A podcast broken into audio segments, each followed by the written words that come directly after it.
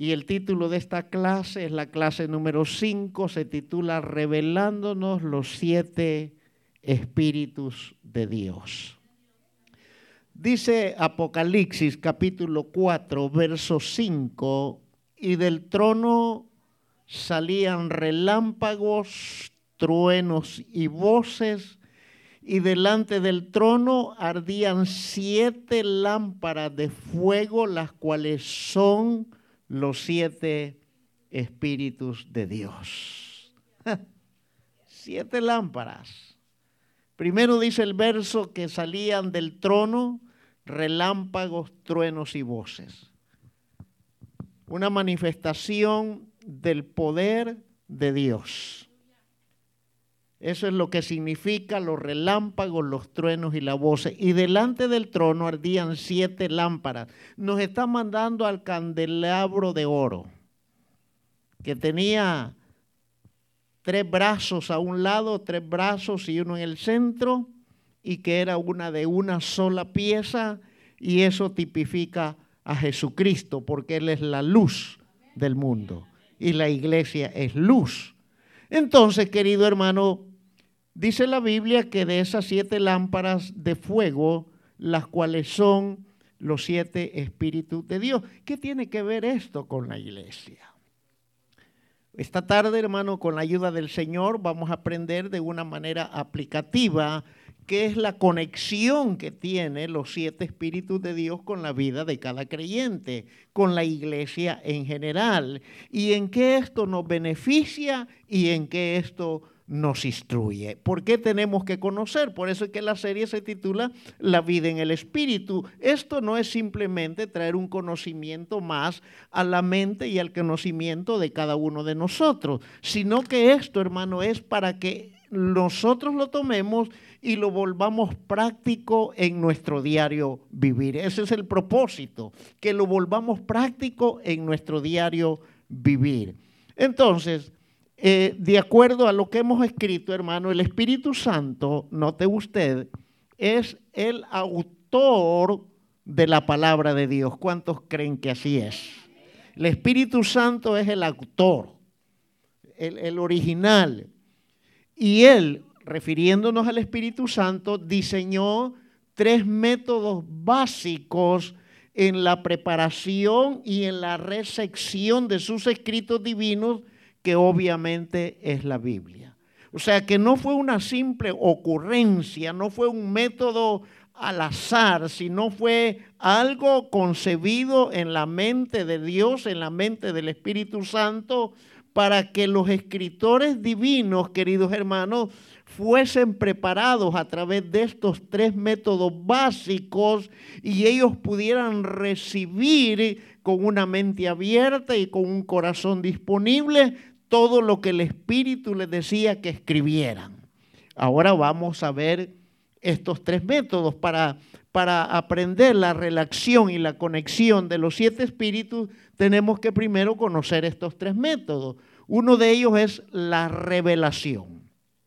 La revelación es el proceso por el cual el Espíritu Santo impartió a los escritores humanos de la Biblia el mensaje que quería que ellos transmitieran. Y aquí pongámonos listos porque me van a ayudar a leer los versos que están allí. Alguien me busca Gálatas capítulo 1, verso 11 y 12, alguien Gálatas capítulo 3, verso 3 y alguien más Apocalipsis 1, 1. Entonces, fue el Espíritu Santo, querido hermano, el que impartió a los escritores humanos de la Biblia el mensaje que él quería que transmitieran. Y para eso se necesitaba desvelar, para eso se necesitaba descubrir. Es como cuando usted tiene eh, un cortinaje, una cortina entre habitación y habitación. Y para poder entrar a la siguiente habitación, usted tiene que correr esa cortina.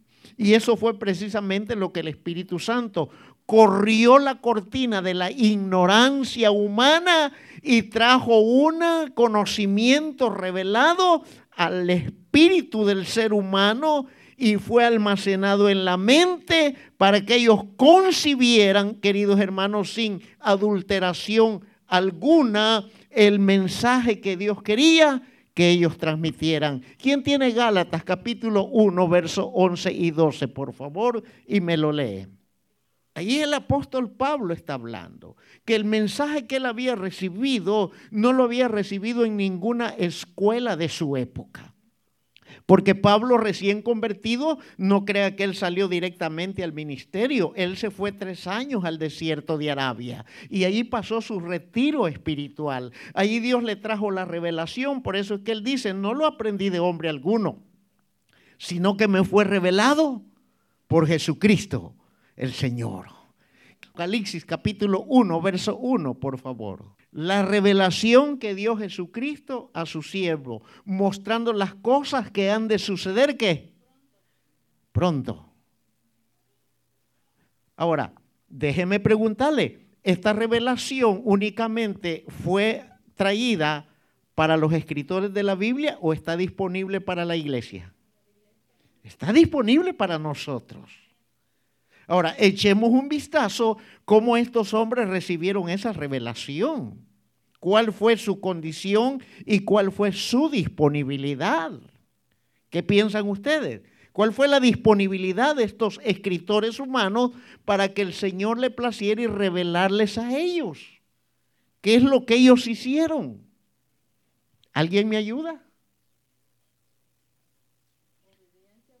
Obviamente hubo una disponibilidad de meterse en el secreto con Dios. Y lo decíamos, el ejemplo del apóstol Pablo, tres años en su desierto espiritual, en comunión. Cuando hablamos de los tres años, no es ninguna fórmula mágica. Ah, me voy a tomar tres años y me voy a ir a la montaña, allá me voy a dejar crecer el pelo y la barba y bla, bla, bla, y ya voy a aparecer hasta con brillo alrededor de mi cuerpo. No, esa no es una fórmula para eso.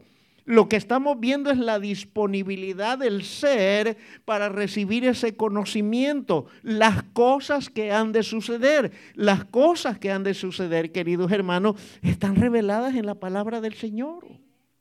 Es aquí la importancia de no permitir dejarnos engañar con aquellos que salen diciendo que han recibido nuevas revelaciones. ¿Qué nuevas revelaciones? Queremos conocer las cosas que van de suceder. Evidentemente, busquemos el rostro del Señor. Obviamente vamos a entrar en un sacrificio. Mire, no hay mejor manera de una conexión con el Espíritu Santo, querido hermano, que definitivamente es por las madrugadas. Todo tiempo y toda hora es perfecta y correcta cuando uno se dispone, pero algo tienen las madrugadas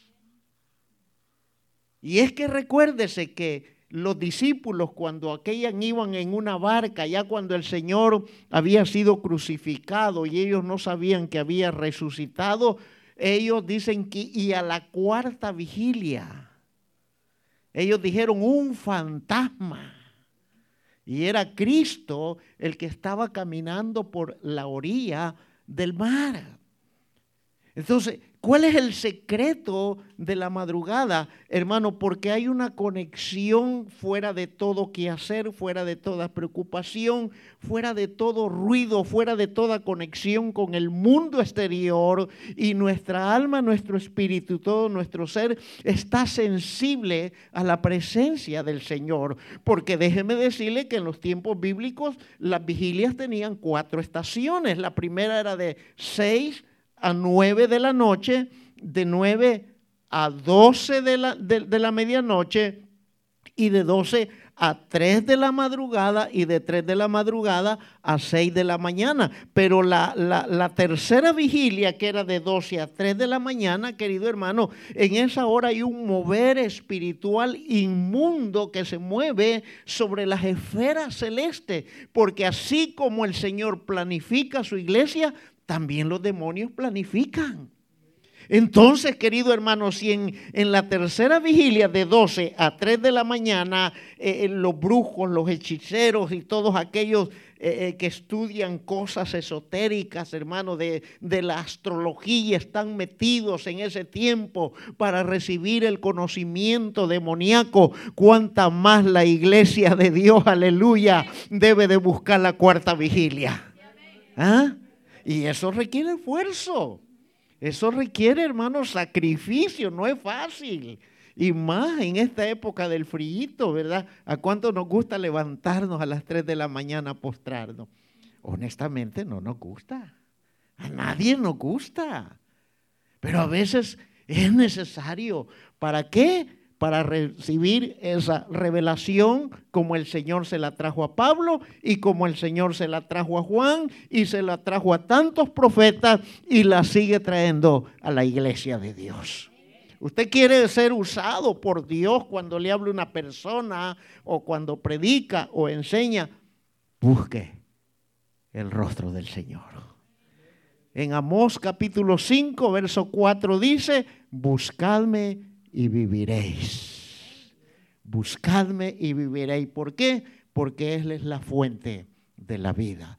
Muchas veces nosotros nos metemos en tiempos de oración y en tiempos de ayuno por causa de la aflicción que estamos pasando o por causa de la necesidad. No digo que sea malo, es, correcto, es válido porque el Señor dice, el que busca haya, el que pide se le dará y el que toca se le abrirá. Es válido meterse bajo conflicto, bajo fuego en una necesidad en tiempos de ayuno y oración. Dios va a traer la respuesta pero que no solamente nos motive las preocupaciones de la vida a nuestro entorno, llegar hasta allí, sino, hermanos, saber lo que Dios tiene preparado. ¿Qué dice el Señor a través de Jeremías?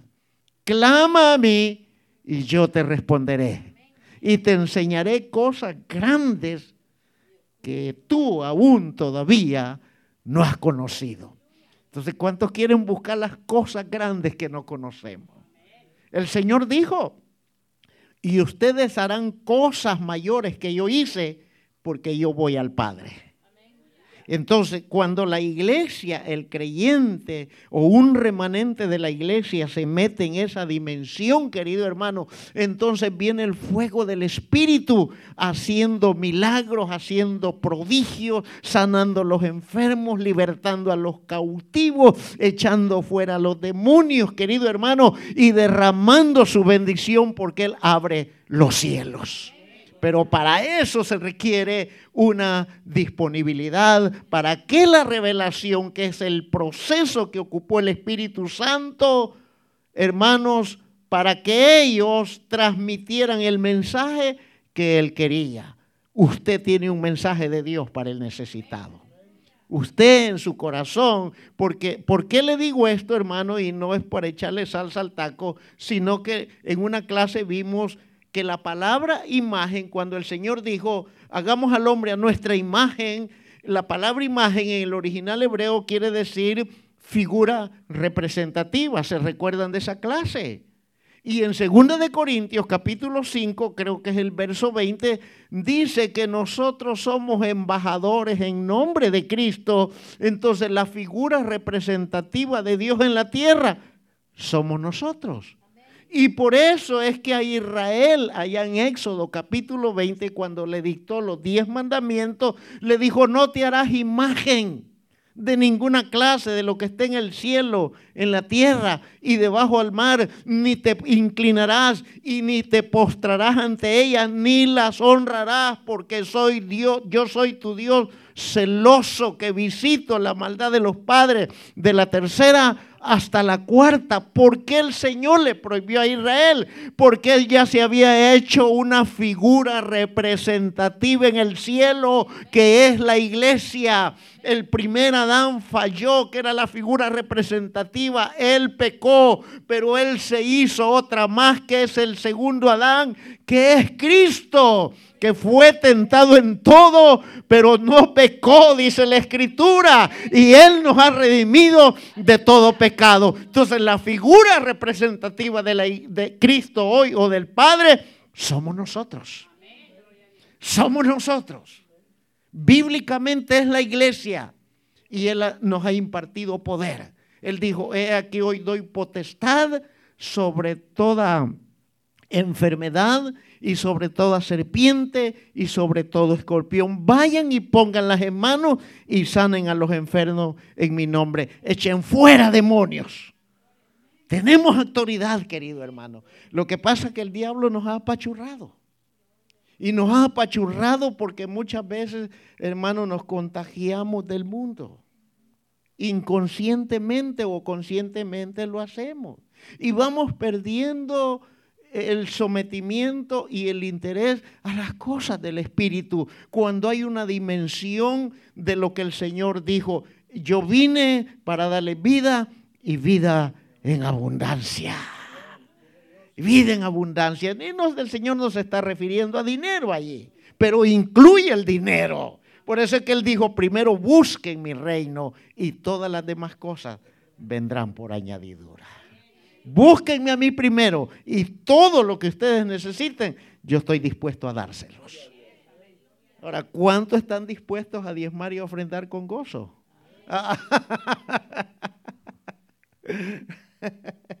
¿Cuántos están dispuestos a ir un retiro a una montaña aunque haga frío?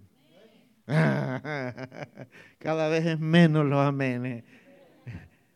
¿Cuántos están dispuestos a dejar a sus niños allí que los cuide la esposa o el esposo y yo me voy a una cita con papá? Entonces, el, el, primer proceso es la revelación. El segundo proceso es la inspiración. La inspiración es el proceso por el cual el Espíritu Santo guió a los escritores humanos para que el mensaje verbal se transmitiera correctamente. Allá fue la revelación para que el mensaje se recibiera, para que el mensaje se entendiera. Eso es lo que hace la revelación. Cuando usted abre la palabra de Dios, hermano, y, la devora y la come, ¿a cuántos les ha pasado eso? Que usted está leyendo y como que eh, las letras saltan y se hacen vida. Y usted las entiende con una gran claridad, hermano, que se asombra, se goza y se maravilla. Esa es revelación. Y es revelación porque el Señor quiere que usted y yo conozcamos su verdad. Su verdad tiene que estar implantada en nuestros corazones.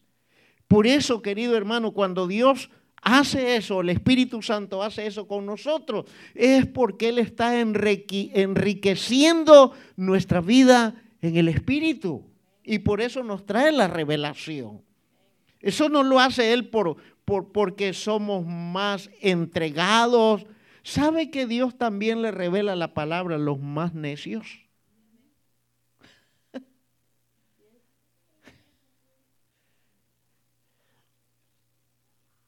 Si se la reveló a un burro. ¿O no? ¿Se acuerdan de Balaán? Balaán no había visto el ángel con la espada desenvainada.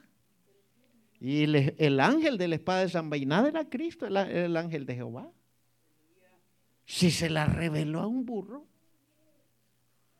¿cómo que no la va a revelar a nosotros? Eso no sé, hermano. Eso, yo no lo sé. pero está bueno, hermano. No me, no me regaña su madrecita. Además, dele, dele, dele un, dele un, ¿cómo se llama? ¿Cómo dicen los niños? Sí.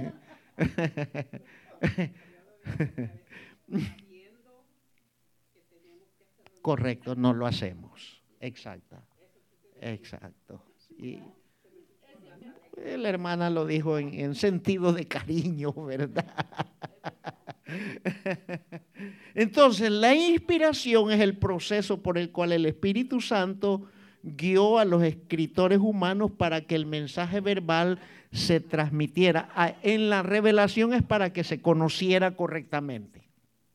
Aquí es para que lo hablemos correctamente. Mire, hay versos en la Biblia, hermano, que estos predicadores emocionalistas y estos predicadores de la doctrina de la prosperidad ocupan con una gran elocuencia que convencen a la audiencia que los escucha, como por ejemplo este verso, ah, Dios se hizo pobre para que ustedes fueran enriquecidos en todo. Y ellos lo orientan al dinero y ahí se dejan ir. Y esa es una mala transmitir de una manera errónea o torcida el verdadero contexto de la palabra del Señor. En este caso la inspiración sirve eso para que el mensaje se transmita correctamente. Por favor, léanme Segunda de Pedro, capítulo 1, verso 20 y 21. ¿Qué dice? Entonces, la palabra no fue revelada por ningún actor humano, fue por Dios mismo. Pero a la vez que fue revelada, inspiró para que estos hombres la hablaran correctamente, tanto que Pedro se encarga de escribir y decir, ninguna palabra de esta profecía es de interpretación privada. O sea que los derechos de autor que se miran en los libros este, y aparecen hasta las citas bíblicas, este libro, esta porción no se puede reproducir ni por bla, bla, bla, ni electrónica, ni copiar sin permiso del actor. Cristo no hizo eso. Él no hizo eso. es, mi palabra, dijo él, no es de interpretación exclusiva para nadie. Es para todo aquel que tenga hambre y sed de justicia. Porque el que tiene hambre y sed de justicia, dice el Señor en Mateo 5, yo lo voy a saciar. Yo le voy a dar entendimiento de lo que quiero decir en esa palabra. Y al tener entendimiento mi pueblo de esa palabra, ellos la van a hablar correctamente. Ninguna palabra, oiga, ninguna palabra de esta profecía es de interpretación privada, sino que los santos hombres de Dios hablaron siendo inspirados por el Espíritu Santo. Ahora, cuando hablamos de inspiración, ¿qué le viene a usted en la mente? Ayúdeme, deme un ejemplo, por favor. Cuando hablamos de inspiración, ¿qué le viene? La revelación, veíamos el ejemplo que yo quiero pasar de una habitación a otra, pero hay una cortina y yo corro la cortina de velo y tengo paso libre. O sea, quito el velo, esa es la revelación. Pero la inspiración, ¿qué le viene a mente? ¿Qué le viene a mente la inspiración? ¿Qué ejemplo podríamos aplicar acerca de la inspiración?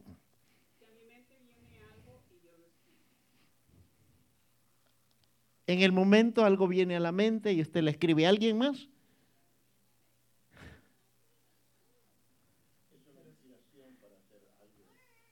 Inspiración para hacer algo, pero un ejemplo más claro, más específico.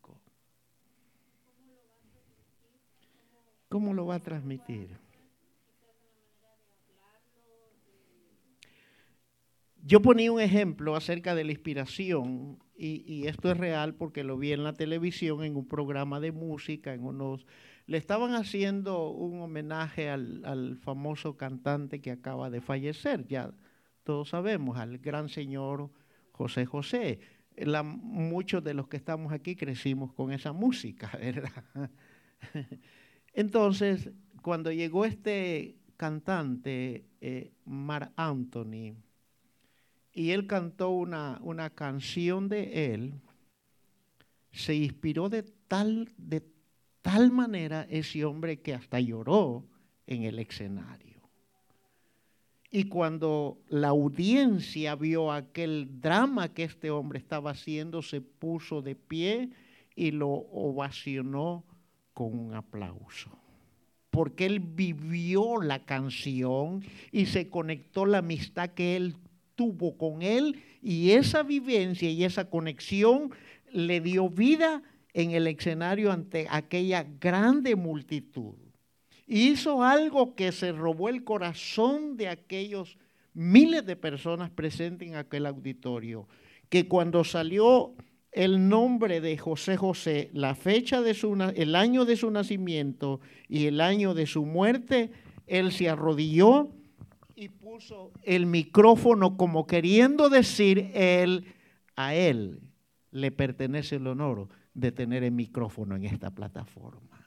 Y eso hizo que la gente se emocionara más. Se lo digo de esta manera. Es cuando nosotros andábamos de conquista, se recuerda. ¿Se recuerda usted cuando nosotros andábamos de conquista? O cuando ella quería ser conquistada por el esposo que hoy tiene. El esposo generalmente se inspiraba, ¿verdad? ¿Qué no llevaba? Yo no sé qué no llevaba. Yo no sé qué, no llevaba. Pero si no llevaba nada, algo salía de su boca. Y a ella siempre le gustaba decir, oír esas cosas. Había una inspiración, se saltaba y se sacaba el corazón por aquella mujer que se amó, se está amando y se sigue amando aunque usted diga que no.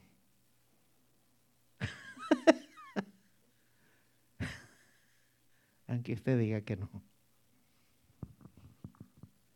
Una inspiración, esa es la inspiración. Traer al presente lo que se piensa, lo que se siente y darle vida. Y usted tiene que aprender a hacer eso por el Espíritu Santo cuando predica. Porque eso viene del Espíritu Santo, no es una práctica nuestra. Si recibe la revelación, deje que el Espíritu Santo lo inspire para que esa palabra escrita venga al plano real y cobre vida tanto en el que la dice como el que lo escucha. Es, la inspiración es como la pasión como estar apasionado. Así. ¿Entendemos lo que es inspiración en ese caso? ¿Sí entendemos? Y el, el tercer proceso es la iluminación. La iluminación es el proceso por el cual el Espíritu Santo toma la palabra escrita cuando se predica o se lee e ilumina el conocimiento de todo aquel que la lee o la escucha. O sea que no queda duda. Y cuando el Espíritu Santo ilumina la mente y el corazón del que la lee y el escucha, entonces viene la respuesta. Cuando usted y yo nos arrepentimos, y confesamos nuestros pecados y le dijimos al Señor, perdóname Señor, es porque el Espíritu Santo nos estaba iluminando el conocimiento. Y esa palabra escrita, querido hermano, vino a nuestra mente y a nuestro corazón y nos quedó tan clara como el agua que veíamos nuestro pecado delante de Dios y sabíamos perfectamente que la única solución era entregar aquel pecado a Jesucristo nuestro Señor y Salvador.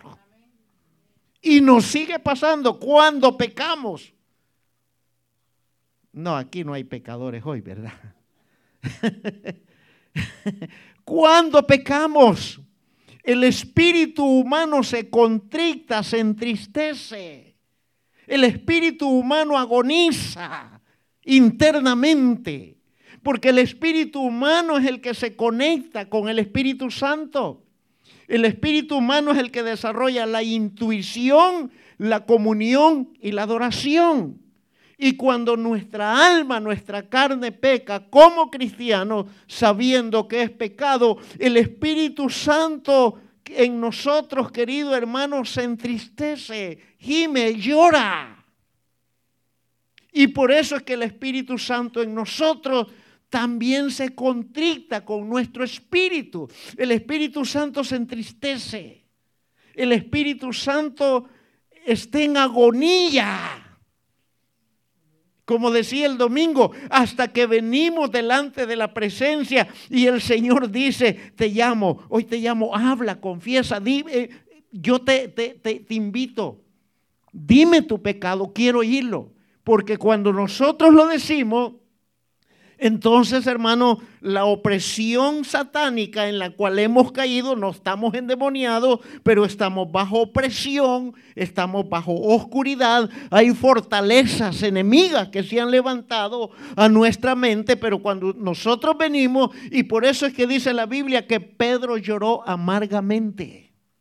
Cuando nosotros venimos en esa actitud, querido hermano, entonces desatamos las manos de Dios, Dios nos perdona, nos limpia con su sangre poderosa y la opresión de las tinieblas se va en el nombre de Jesús.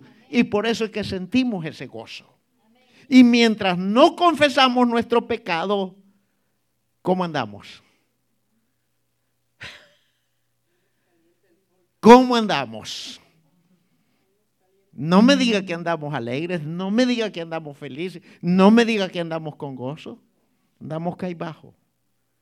Dijo David, mientras callé, mis huesos se envejecieron. Y eso va con cualquier cosa, con un momento de rabia que tengamos, con palabras groseras que digamos, incluso hasta con una mala mirada. Porque hay miradas que matan, ¿verdad? Hay miradas que no dicen, es decir, que dicen más que lo que nos puedan decir con la voz. Con una mirada nos dicen, quítate de aquí que no te quiero ver. ¿No le ha pasado a usted? Aleluya, pero ahí dice el Señor, mira, si te dan aquí, ve y dile, dame en la otra. ya aprendieron lo que significa amén, ¿verdad?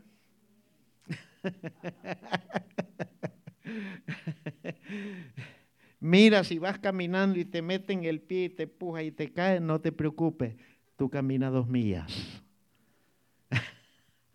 Esa es la vida en el espíritu, querido hermano. No es que seamos. Cuando estábamos en serios problemas con mi esposa, ella tenía una frase y me decía, soy mansa, pero no mensa, me decía ella. pues yo te voy a hacer mensa, le decía como ya queriendo, ¿verdad? No, yo sé que usted nunca ha peleado con su amada o amada de ese, a ese nivel. Yo sé que usted no, aquí solo la pastora y yo. Ajá, yo sé que usted, como esposo, cuando ella le dice algo fuerte, usted, como hoy sacaron un video. No, no, no, bueno, yo veo noticias, sacan un, un tipo ahí en la cocina aquí yo soy el que mando y tú tienes que tenerme la carne cocida y va. Pero el hombre así enojado, ¿verdad? En el video, en la televisión, en la noticia, ¿verdad? Y al rato se va a la cocina, se está cocinando. Él dice, estoy practicando porque así le voy a decir cuando venga, dice, porque aquí yo mando.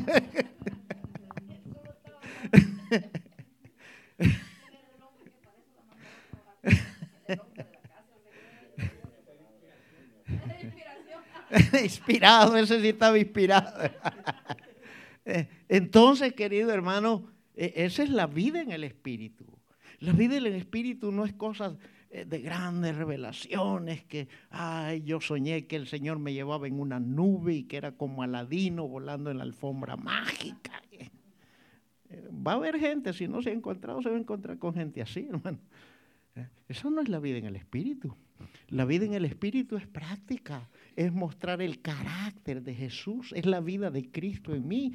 Dice que así como en Él anduvo, que nosotros andemos. Si queremos, dice, el que quiere vivir piadosamente, sufrirá persecución. Y esto va con todos los cristianos. Si nosotros queremos seguir a Cristo, olvídese, de alguna u otra manera lo van a perseguir. Lo van a perseguir, querido hermano. Pero hermoso ese canto, Él nos ha rodeado. Él nos ha rodeado. ¿Qué dice a segunda de Corintios, capítulo 4, verso 6? Y alguien me busca Job, capítulo 33, verso 29 al 30. Porque Dios fue quien mandó que de las tinieblas, ¿qué? ¿A quién cree usted que se está refiriendo el escritor sagrado allí? ¿Ah? Porque de las tinieblas resplandiece No se está refiriendo a Cristo porque Él nunca anduvo en tinieblas. Ni a ¡Aleluya! Démele un 10 allí. Porque antes, ¿qué éramos nosotros? ¿Qué éramos? Andábamos en oscuridad. El enemigo había cegado nuestro entendimiento para que no nos resplandiera la luz y éramos hijos de ira, hijos de desobediencia por naturaleza. ¿Sí o no? Ahí andábamos. En nuestros delitos y pecados, dice el apóstol Pablo en Efesios. Andábamos vivos, pero muertos a la vez. Entonces, la oscuridad nos gobernaba. Quizás muchos no anduvimos haciendo cosas tan deshonrosas y deshonestas como yo las hice. Pero estamos bajo un gobierno. ¿Usted cree que cuando yo digo el púlpito yo era un ladrón? No es porque tomaba una navaja, una pistola y me iba a la tienda o, asaltaba a alguien, no, no. Pero sí le robaba la paz, la quietud, la seguridad a mi esposa y a mis hijos. Incluso le robaba el sustento, porque cuando locura de uno, ¿verdad? Y yo recibí el cheque de pago y lo iba a cambiar y hacía mis cuentas. Esto es de la casa, decía, y esto es para disfrutarlo. Pero ya en el transcurso de la noche y de la madrugada, se terminaba lo que apartaba para disfrutar y decía yo, que esta le preste a esta. Y cuando mis hijos me decían, papá, quiero esto, no, no, no, no tengo, no tengo, usted solo pide, espérese. ¿Es ser un ladrón o no? ¿Se da cuenta? Era tiniebla. Usted y yo éramos tiniebla. Pero dice que, hoy, eh, ¿qué más dice? Oiga, él, el que resplandeció en nuestros corazones. ¿A dónde nos está mandando ¿Qué referencia del Antiguo Testamento nos está mandando esta frase de ese verso? El que nos resplandeció en nuestros corazones. Piense un segundo. Usemos la revelación. ¿A qué texto de la Biblia nos está mandando este texto del Antiguo Testamento? En el principio el Espíritu Santo se movía sobre la faz del abismo. Y la tierra estaba desordenada y vacía. Y dijo, sea la luz, y la luz fue hecha. El que mandó, el que iluminó. Entonces, volvemos que el fundamento de todo esto es Cristo mismo. Y esto ya lo vimos en una clase. Dios el Padre, Jesucristo el Hijo y el Espíritu Santo es Dios mismo. ¿Se da cuenta? Veamos a Job, capítulo 33, versos 29 y 30. ¿Qué dice Job 33, versos 29 y 30? Para apartar su alma de dónde? Y para iluminar qué? Ah, entonces se da cuenta de la necesidad que Dios tiene de tomarnos en cuenta nosotros para que nosotros seamos iluminación, seamos luz para los que no conocen estas verdades divinas. Aquí todos somos luz. La pregunta es, ¿cómo está nuestra luz? ¿Cómo está nuestra luz? Está ya que, ya, ya, ya, que viene de repente un vientecito y ve que se apaga, pero de repente vuelve, pero no crece. Pero hay otras que sí, pero hay otras. Dijo Jesús, una luz no se puede poner debajo de algo, sino que tiene que ponerse. ¿A dónde tenemos esa luz? ¿Debajo de la cama? ¿En el closet? ¿Cómo está nuestra luz? Si Dios dice que somos luminarias en el mundo, y Jesús lo dijo, vosotros sois la luz de este mundo. Váyase con este pensamiento. ¿Cómo está nuestra luz? ¿Está iluminando? o somos bomberos? ¿Cómo está nuestra luz? ¿Está iluminando o somos bomberos? Que no solamente tratamos de apagar la luz que Él ha puesto en nosotros, sino que también servimos para apagar la luz de otros. ¿Cómo dice, pastor? Si yo no me porta mal, veamos nuestro caminar, cómo andamos. Si andamos en el camino correcto o andamos para que lo cojo no se salga del camino. Tenía un amigo en mi país, mi esposa no lo conoció, tenía yo como 13 años que caminaba así, y le decíamos de sobrenombre pata de palo. ¿Tenemos una pata de palo o hacemos sendas derechas para la gloria de Jesucristo? Vive el Señor. Querido hermano, este es el inicio de la clase. El próximo miércoles, con la ayuda de Dios, vamos a comenzar a ver los siete espíritus de Dios. Dios me le bendiga, vaya con cuidado a su casa y el Señor me lo guarde. Bendiciones a todos.